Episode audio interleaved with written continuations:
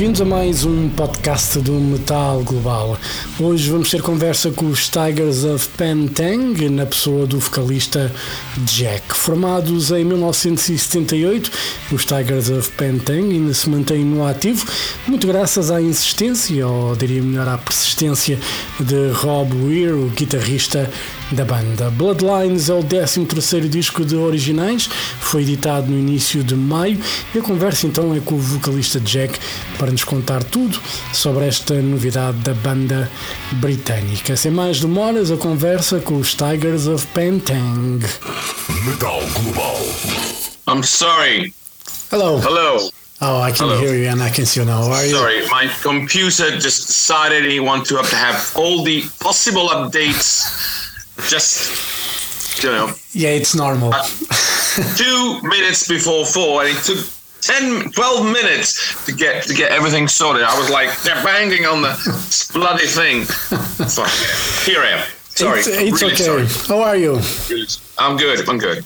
Good. All good. Yeah, all the updates now. Oh, sorry, sorry once again. I, I'm always there five minutes before, so it's like Yeah, I, I remember I did. I had an interview once and I had an update, but but it was the operating system, and it was an hour before. I was like, okay, it's good enough for you know, it's enough time. no, it wasn't. It No, I wasn't. know, I know, I know, I know, I know. And- Sometimes it's just keep. I I just let. The other thing is that I don't know why, but you know, the moment, the moment you you.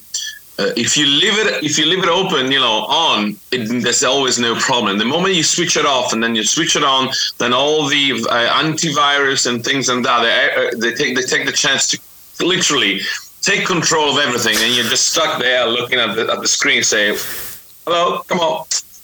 So Yeah, yeah. Anyhow, here we are. yeah. Let's talk Wow. about the new Tygers records, uh, Bloodlines. How do you guys feel about the album? Oh, great! Absolutely great. We we we we we we're receiving really already really good reviews, and um, you know it's it's that it's that time of it's that time of the promotion where you know where you are both excited and at the same time you're a bit nervous because you don't know. It's it's the time where people will listen to it and you know will uh, give their yeah you know their opinion on it, and uh, but so far so good. Yeah, Yeah, been yeah. I'm happy. I'm happy. Yeah, I have to be. I have to be honest. Meaning, we, we've been working very hard for this one. So, and it, it means a lot to us. So, also because you know, it's the first one after COVID. It's the first one with a new lineup. Uh, there's so many new things going on. So, was good. was all these new things, uh, you know, ended up exciting the band to write?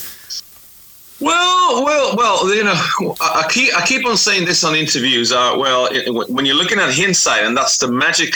I think that's the magical thing about life is that you know when you mm, you know uh, we have to thank COVID because it, it allowed us to have more time to concentrate on the songwriting, more time to you know to work on the song and to arrange them and to you know. Uh, um, uh, go into details, and uh, and uh, obviously when you leave that when we when we were leaving that moment, everybody locked in the house. We were not happy at all because we wanted to. You know, there were so many gigs. There was so many gigs planned that they had they got cancelled, and there, there was no way to get together. That's that's that's that was the other really weird thing because there was no way to get together um, uh, because there was uh, even even when you know in 2000 2021 when we tried to, to check out if we could you know could fly to England and, and there was no way. No no it was too complicated. It was everything. So but then then here we are now in 2023 and we say oh uh, that was good you know uh, it, it helped us having not to tour having not, no not being distracted by anything actually. The only thing we would like to do was record was, was you know writing song and uh, and uh, and uh, sharing ideas because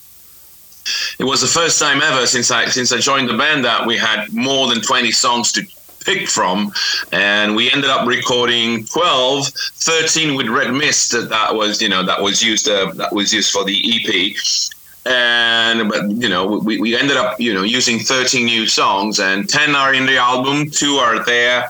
Just you know we recorded and um, i think one is going to go on the japanese version because Japanese always want to have an extra bonus track so they can charge you more money to have it, uh, but it's not our fault.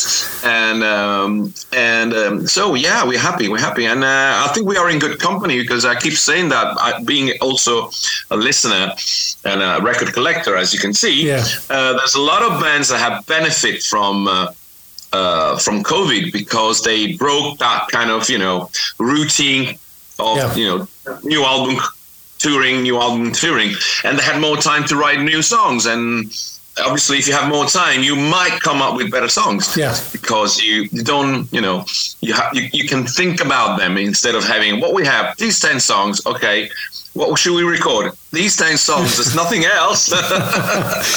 Yeah, I think that I know you know a lot of bands they t- really took advantage of this uh, COVID break, you know, to work on the songs, not rushing things, and you know to be able to work on little details that sometimes you know could escape because they have they are they have the pressure of having to deliver the records to the to the label, and then oh we have a tour, and you know No, we, we were happy because uh, on the other on the other hand, you know, the record label were very supportive because it it um, it allowed us to well, we, we released a, a compilation, and that was the record label idea. It was the record label idea. Sorry, phone call, which is disturbing. I have to okay.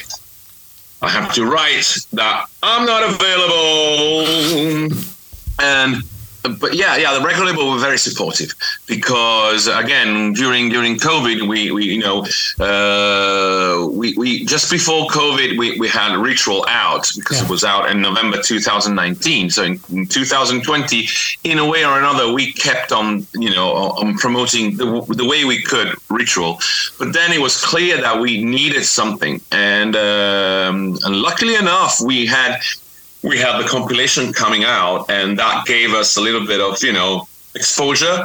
Uh, we managed to put some some extra songs there that you know that were that were either not you know they were just released on you know like a B side of Yeah. a, s- a seven inch of seven inches, so not many people had the chance to listen to it. And, and again, but that was a record the record label idea. So and that was great. That was great because it kept it kept the it kept the attention on us going and. Uh, and gave us time to to concentrate on the new songs. And um and that's and that's yeah we we recorded everything.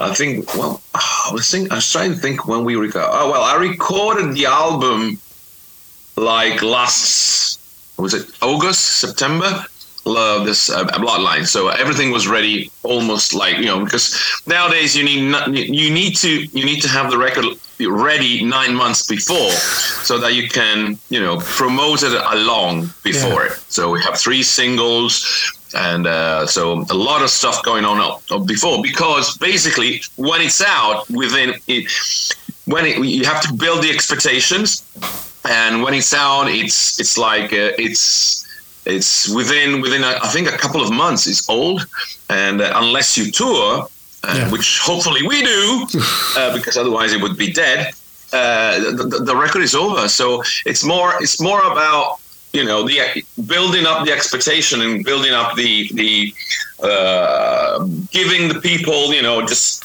little bits and pieces of Yeah. albums to, to, and hopefully uh, the, um, you know um, uh, hope that they will then buy it or stream it all and uh, eventually come to a gigs Yeah. that's it You know, and one of the things now as well, because when bands put the, you know, release vinyl, you know, vinyl now takes longer to Yeah. be made because the factories had issues with uh, whatever was missing, and you know, Well, there's there was just because there was very little when when when vinyl started going back, you know, into fashion. There were very little fact. There were very few factories all over the world. Meaning in Europe, I think there's there's a couple a couple in Germany, a couple in Poland, and I think that there's a couple in Italy too. But that, that's it. That's it. So all the record labels. They kind of go boom, Yeah. and uh, sometimes you have to pre-book. I heard some record labels they pre-book even though they don't have the album, you know, they don't have the master physically, but they pre-book the their schedule Yeah. uh, to, to the you know to the factory so that you know that's my space. You, you can't you can't sell it. it's crazy. You know it's uh, but yeah I, I guess like vinyl is uh, is fashionable again. You know every band every artist now wants to release the album on vinyl. And you know it, it's fine with me. I'm a collector. I still i still buy them anyway. So you know i think it's always worth to wait. And uh, you, you know the the lyrics for this record, I know Back for Good was inspired by miners. Um, tell Which me, is strange, I know. well, It I- sounds very. It sounds like you know what miners. Oh well, I know, I know, but But tell me the story. You can't you can't guide inspiration. Meaning inspiration comes. You know, you have to you have to follow it. yeah. And uh, Uh, but how did you, you know, how, what was the thought behind, you know, the, well, it's well, it's it, well. The, the thing is very, in a way, it's simple because when when I stay in England, when I when I when I stay in England, when I, when I'm when I'm based in England, every time I'm based in England, I normally stay at the drummer's uh, house. Uh, and uh, he lives in Featherstone, which is a small small village town that is not far away from, let's say, the biggest city that is there is Leeds. Okay, and that was that that area of North Yorkshire It was a lot had a lot of you know was basically Featherstone was a miners' village, Okay. like a lot of other village. So there's a when you when you get to when you get to Featherstone, there's a huge there's a huge monument about them, and um, which is which is right in front of a big supermarket where I where I where we go to to, to get just get something to eat. So I think that was the inspiration. That was the inspiration. I don't know why. I don't know, but, but and I, I never asked myself why because there's a, there's there's a part of my brain that I don't want to you know I don't want to investigate too much Yeah. how it works because uh, because I, I might get scared to know too many too too much details about that side of my of my brain. But uh, mm, um, but basically, is that probably you know I got that I got that song and uh, you know the especially the beginning, the beginning uh, the beginning of the song with the bass and and then the the, the guitar.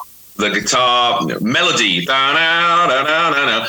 it reminded me of like a, si- a little bit of a siren and a little bit maybe also of like a like a like a like a workers chant. Yeah. So that's why I put the ah. So and, and I don't know why, but I got that. I clo- you know when you when you get the, when you get a song like that, I just closed my eyes and I thought about you know some miners coming out. You know, you know, they hear the siren, so it's the shift is, is finished, and they're, they're they're walking back towards the light. yeah. And that's and and and, and the back for good is like I'm back for good, meaning oh, uh, uh, this you know I'm alive Yeah. because obviously minus life was was a bit of a, a was a, an, an everyday risk. So the back for good has no relation with take that because a lot of people thought there was a, a take that cover. No, it's not. It's not. But it's a it's the back for actually uh, for good. I, if I have to think about about an, a vinyl or an album, I would I, I wouldn't think about the. Uh, the take that thing, but uh, I, I would have thought about Jim Steinman solo album that was released between between um, Bat Out of Hell and Dead Ringer from Yeah. Meatloaf. So that, that, that and it was called Bad for Good, and that, that was it. So that's that's that's that's where it come from. But I, I but I was in Italy, meaning I was not in front of the of the monument or anything. But all of a sudden, I had you know. The, the, music, I closed my eyes, I thought of that, and then I oh, well, you know, I might be, you know, it might have been there because I've been walking, I've been passing this monument so many times Yeah. that, that that they got stuck in my mind, and uh, you know, and And, you know, when inspiration shows up, we just say thank you. you know? oh yeah, but I, I'll, I'll tell you a secret. Sometimes, uh, you know, I'm, I'm the kind of I'm the kind of singer that when it comes down to write mel- um, write lyrics and melodies, I tend to concentrate on um, okay, melody for me is the most important thing. So the first thing I, I, I need to, I don't have, meaning I don't have a book where I write lyrics. I, I, I when when something new arrives, all I could do, I concentrate on finding a melody, and then most of the time, the melody comes along with some words. And I don't know what those words really, where those words come from. And it's all about, for me, all about finding the words that matches better the melody, that makes the melody more and more, I would say, functional. Yeah. Okay. So I'm not the kind of I'm um, not the kind of songwriter that you know want to you know has has a like a, has a uh, has a like a poem and wants to you know sometimes squeeze it in force the yeah. poem to squeeze into the music. No, music. This is a song. I want people to sing. That's that's my goal. I my my my my ultimate goal is to have you know the audience seeing when I go play live, see the audience singing the songs. Yeah. That's the, the best reward I can ever have. So I'm working to make that possible. Yeah. That's my goal. And so I try to find the words that, that, that kind of help the melody be, you know, be as strong as possible. And sometimes I actually finish the lyrics and I just, you know, I look at the, I look at uh, the, you know, at the, at the paper or look at the uh, computer screen and I say, what the hell I wrote? That, that that does this have any meaning meaning and then i start and then and at that point i say oh yeah maybe and sometimes i need help i, I send it to craig and say craig is is this is this uh, are these lyrics any mean do, do these lyrics mean anything to you because they work they're very they work but i'm not sure people yeah. can get them so but it's so that's it and now and the other thing, I'm not, I'm not, you know, I'm a great fan of Bob Dylan, but I'm not Bob Dylan. You know, yeah. I leave, I leave to others to be, you know, to be, uh, to, to, to be, to be poets. Yeah. I'm not a poet. I'm, I'm, I'm, I'm a rock, I'm a rock singer, and that's, and, and I know that, and I know the difference. I know the absolute difference. I like to entertain. I don't want to have I don't want to make people think too much. I'm, yeah. you know, and the, it, yeah, I understand, that, especially because you know at the end of the day, English is not your first language, and uh, it's people always wonder, you know. It's difficult to write in a language, even though, like you probably listen to English speaking yeah. bands all the time, just like me. But it's different when you're born and raised in a native.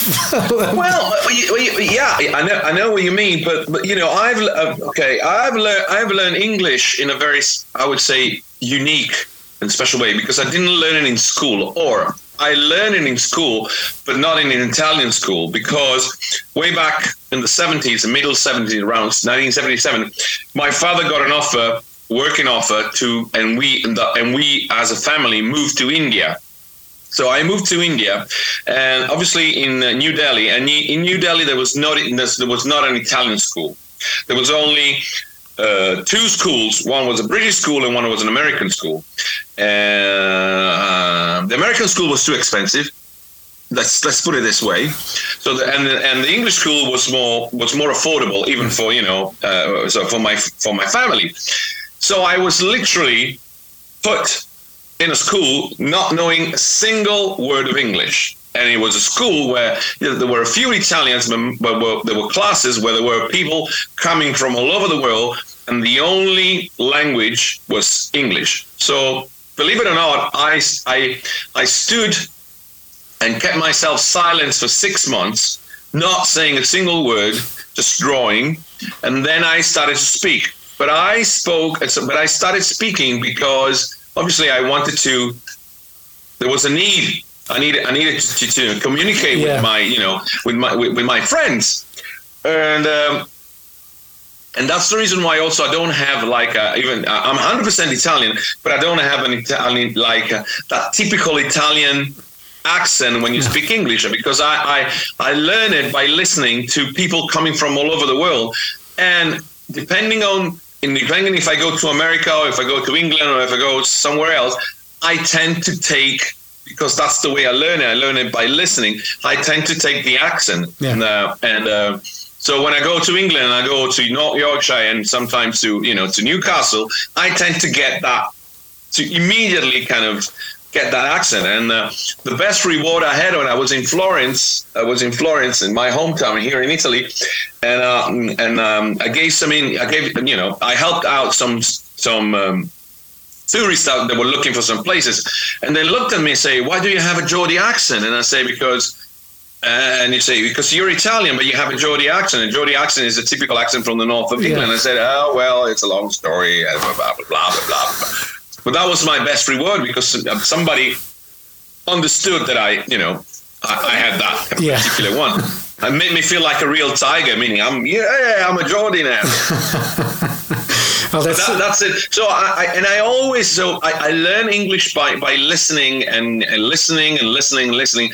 And my even though I'm Italian, I'm uh, and I have obviously, obviously I have a great I have a great respect for the you know the, the Italian music. Yeah. I am an English. Uh, my, my favorite music comes from England and America. yeah, And um, so for me, singing is in English. I really struggle to sing to sing in Italian. Meaning, I never, I, I- I never, well, not never, but I never. There's nothing that has been released of me singing in Italian because when I sing in Italian, I sing like an English pretending to sing in Italian, which is which is the weirdest thing ever. But uh, you know, I, I sing like uh, uh, strange, Yeah, but- strange but- because when it comes down to singing, everything I, I I'm, I'm so used to singing English that I, that, that I, that I don't feel comfortable in my own language. yeah. But I, just, but, I don't sound.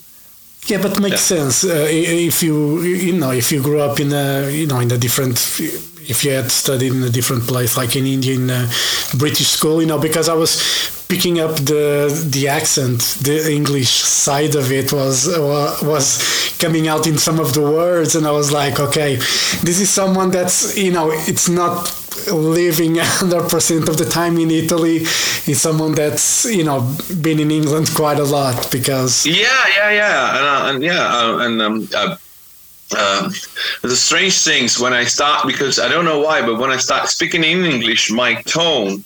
Normally, when I speak in Italian, I have a, a kind of a high pitch tone when I when I speak in Italian.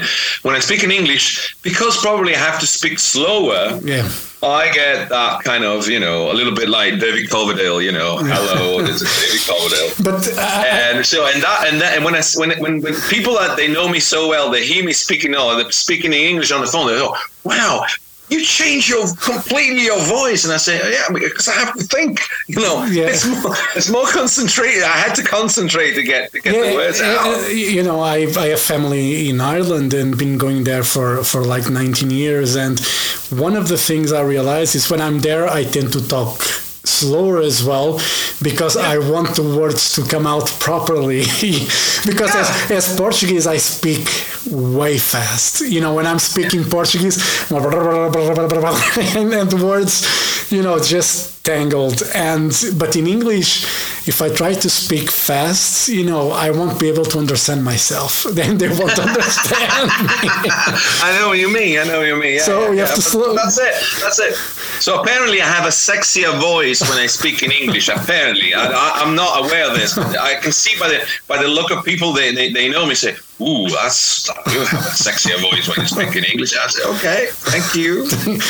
Yeah. And you know, going back to, to Bloodlines, uh, what there's a few tracks that uh, really stand out. Um, one of them for me is "Fire on the Horizon," which is you know heavy metal one on one.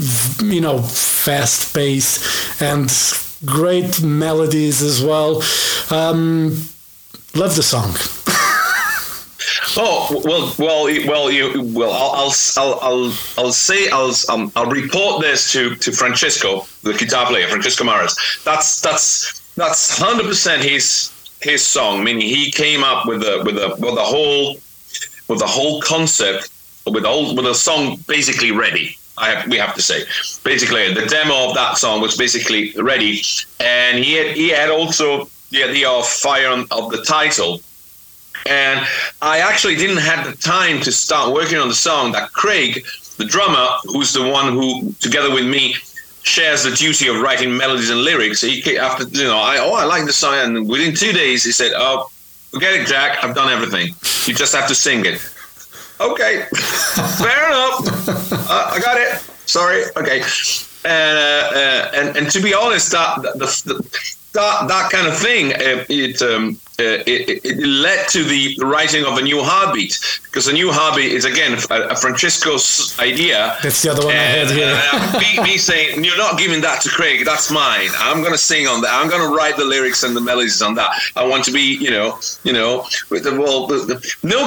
Well, I would say it's a, it's a kind of like productive competition. Yeah. We say he's done that. I want to do mine. So that's and that's the song. Yeah, the uh, new heartbeat was another outstanding song that I had, you know, taken note as well for yeah. this for this that's, album. That's the good thing about comp- That's the thing about being being um, you know com- you know pro- competitive in a productive way. Yeah. Meaning, it, and there's there's something special about some songs. Meaning. Um, uh, uh, when you hear a song and you immediately you immediately get a connection that's what happened to me with a new heartbeat meaning i heard the song Francesco sent me the song and i immediately uh, you know got got kind of a very very very strong feeling about it and i thought that the song had um, had also like um, all the dramatic elements. So it's it's a song. It's a song that starts a little bit like a. It's a it, it's a song that kind of. It starts sad, or it starts with, uh, with, with kind of uh, with a kind of more dramatic, uh, like, like, I would say, uh, yeah, dramatic uh, beginning, and yeah. then the, the chorus is uplifting. It's like it's like uh, there is a there is a there is a chance. Yeah. And that's that's what I heard straight away and that's why I said it's that, and that's why I wrote. In that case, I wrote those those lyrics right. Obviously, they were they were kind of inspired by COVID, but but at the same time, it's like you know, just you know, just we can you know we can we can make it together. It's a song of the type of song that we can make it together. Yeah. We can make it together, and we can we can. And also the other thing is that we can learn. That's that's that's very important. I think we can learn from what happened and yeah. say we can learn from the past or we can learn from you know present the present if we from the struggle of the present to and and to become a better persons better you yeah. know to have a better i would say um, a better conscience about what's what's what's going on in the world. Yeah. It doesn't seem to work because you know we we could go from COVID to wars and uh, whatever is going to come next, but you know yeah. Taste right. of Taste of Love is another one that I yeah. Uh, Taste of well, Love. Taste of I, Love. Well, Taste of Love. Oh wow, Taste of Love. Taste of Love. It, um, yeah. Uh, I uh, I have to say I, I am I've never been ne- I never been a ballad kind of you know um, fan. Yeah. Meaning, sometimes, most of the time, you know, when it comes to the ballad, I just find even even great great songs. There's just a few ballads that really, you know, that really can, can really impress me. And but that song, um, and after, and and that's that song was all guitar, meaning the the the the beginning of the song was all with was all with acoustic guitar, and it was and it was Rob who suggested to put the piano. So Rob came up with the idea of, hey, how about the intro and the first part of the song having a piano playing, uh, uh, having you know having the part played by piano, and uh, and I and I asked a friend of mine from from Florence from from a band I know to come up with you know, giving him the chords and just just just try to get you know try to find the the thing, and um, but uh, it's it's it's probably one of my favorite on the album now. So it's my it's um I'm very proud of myself because I normally not not a great fan of ballads, but I like the uh, I like that ballad, yeah. and I'm, I'm very proud of it because because and, and, it really takes you back to the 80s yeah for me that was about that that takes you back to you know the great time you know when because when because, you, were, you, because you have the piano then you have that that short guitar solo you know Yeah. that brings the melody then you have the acoustic part that goes again and then you have the crescendo on the song Yeah. that's typical like 80s ballad one on one Yeah, and um, and the, the, a lot of the well, I've been I've been I've, you know I've been doing some interviews, and a lot of people says to me that in that song you remind me of Joey Tempest, which I have to say uh, I have to say it's. It, you know, especially the latest Europe Europe um, albums are one of my favorites. Meaning the last uh, Europe production, meaning from uh, not not not the '80s one, but the Yeah. one when they got reunited. Uh, I really like. I really like what they what they what the, the way the way they the way they play hard rock. I like I like the way they play hard rock, and I like his singing very much because he's again he, he's he's the kind of singer who doesn't go for the big screams. He, he's Yeah. not. He's goes. He, he wants the melody. He concentrate on the melodies and he concentrate on the song. He's always, you know. He wants the chorus to be effective. Yeah. He doesn't want to make you think, oh, he, he's, you know, he's It's about hitting the- the highest note. It's possible. about the song, not about showing off how great you are. Well, that that's and that's that's that's the summary of this lineup. Hmm. Meaning, uh, this Tygers lineup is we are we all the all five of us are want to write good songs. Meaning, and want to write songs that would stand the test of time, Yeah. and that we would like to play live. That's that's all it matters. And uh, obviously, you know, we are all experienced, and Francesco can shred, can go fast, and you can tell. But it's always, if if you listen to his solos, they're always kind of um functional to the songs, Yeah. functional to and and, and um, you know enchant the feeling of the song. Then it's never like. Uh, it's sometimes in, in hard rock and heavy metal, you, you hear songs that are is a solo, there's a solo, and then all around they build a song just to make the solo be the best part of it. And you know, and you know, I get it, but you know, we leave that to people who want to do that. Yeah. Tygers, uh, Tygers, you know, Tygers, Tygers have always been a, a, a like a, a song-based uh, band. Yeah. So you remember Tygers not for the, obviously you, you remember Tygers for the talent of musicians like John Sykes, like Mickey McChrystal. You know, great guitar. the- the- We we had the best guitarists ever. But you remember the songs, meaning you, you remember Only the Brave, you remember Susie Smile, you remember Gangland, you remember the riff, remember the attitude. That's that, and that's what we want to carry on doing. We want to let the people remember the song and remember the the the like uh, the whole by the whole band um, uh, wall of sound. Yeah. that's it. And uh, you know, to wrap it up, we have to settle this debate. As Italian, you have to tell me pineapple on pizza, yes or no? Oh. oh, okay. Uh, pineapple, oh, pineapple piece, uh, pizza. Okay, according to Italian standard, is no, but I like it. but I like it with, with no. I like it because because okay, pineapple and and, and ham. It's if you go to if there's an Austrian recipe about having having pork with pineapple. So so there, there is a really there is a tradition of that. The thing that is wrong is that. Uh, for me, the pizza with pineapple and ham should be without tomato because tomato is acid Yeah, and it doesn't work with the pineapple. So if you put the, you know, pizza, the pizza, the pizza, so the bread, and then you put tomato on top, it doesn't work. It's shit. Yeah, But if you t- if it's a good pizza, pizza bread with nothing on it, and just just put ham and, and pineapple, it could be interesting. yeah. So, And you know, for tygers the best answer is no. No. Should no. no. and for tygers, what are the touring plans now? The album is coming out. Well, the album is coming out next week. Next week, yes, next week. On the, and on the fourth of May, we are playing in, in Ibiza. Ibiza, we're playing there. It's the first gig. Just and you know, at midnight, we're going to celebrate. The album is coming out.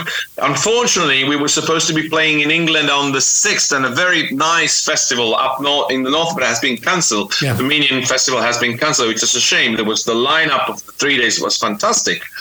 And uh, but then apart from that, then we we're gonna be we're gonna be um, in May. We're gonna be in um in uh, in Copenhagen on the 12th. We're going to play on the 12th of May in Copenhagen at the Nordic Noise Festival, which is the Mighty Music Target Festival, and which is apparently almost sold out. Which I'm very very happy about it.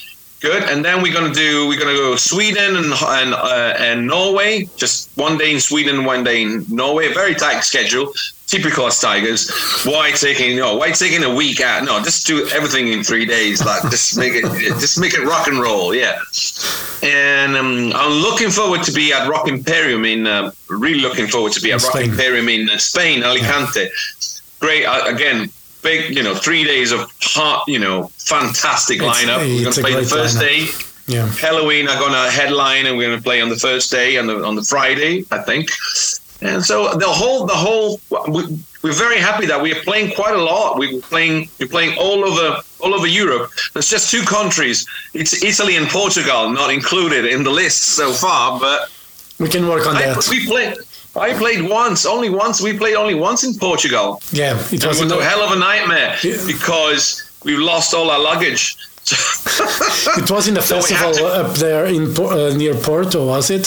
yeah. Yeah. and the, the, the, the guitars didn't show off. They didn't show up, so we had to play with you know we have to ask a band to to to, to lend us their guitars to play. It was like it was it was challenging. Yeah. Yeah. But the show must go on.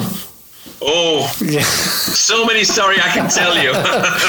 Well, we'll, we'll leave those stories for another time. Jack, thank you very much Yeah. for your time. All the best for Bloodline. It's a great record. As I said, some great, great songs on it. And uh, hope to see you guys in Portugal soon. And uh, all the best for the live shows. And uh, hope to see you soon. yeah, thank you. So I'm sorry about about the the delay. I'm. It's all good. If you need more, if, but just ask Fernando. If you if you realize that you're short off and you need more questions, just just just uh, you can send me an email. I can I can and I can answer you back if you missed something. Um, I'm I'm absolutely totally available. No Oh, problem. All right. Thank you very much. And uh, Thank hope you to see so you guys much soon. All right. for your patience. It's been a Thank, pleasure. thank you. Bye-bye. Bye. Bye. Bye. Bye. Bye. Metal.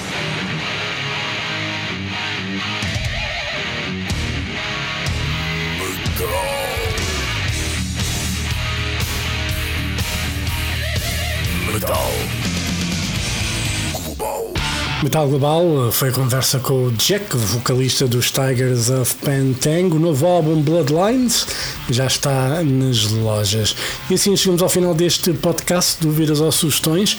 Podem enviar e-mail para jorge.botas.rtp.pt Podem passar pelo blog metalglobal.blogs.sapo.pt Podem me seguir no Twitter e Instagram em Mountain King. Podem também fazer like na página de Facebook do Metal Global e também podem seguir o Metal Global Podcast em Apple Podcasts, Spotify Google Podcasts, que é isso que devem estar a fazer neste momento. Entretanto, se quiserem ouvir a versão completa do programa com música, é passar pela RTP Play, que está lá o programa completamente disponível. Eu volto na próxima semana. Um forte abraço. Children of the night, He will live through the centuries to come, as I have lived. Good night.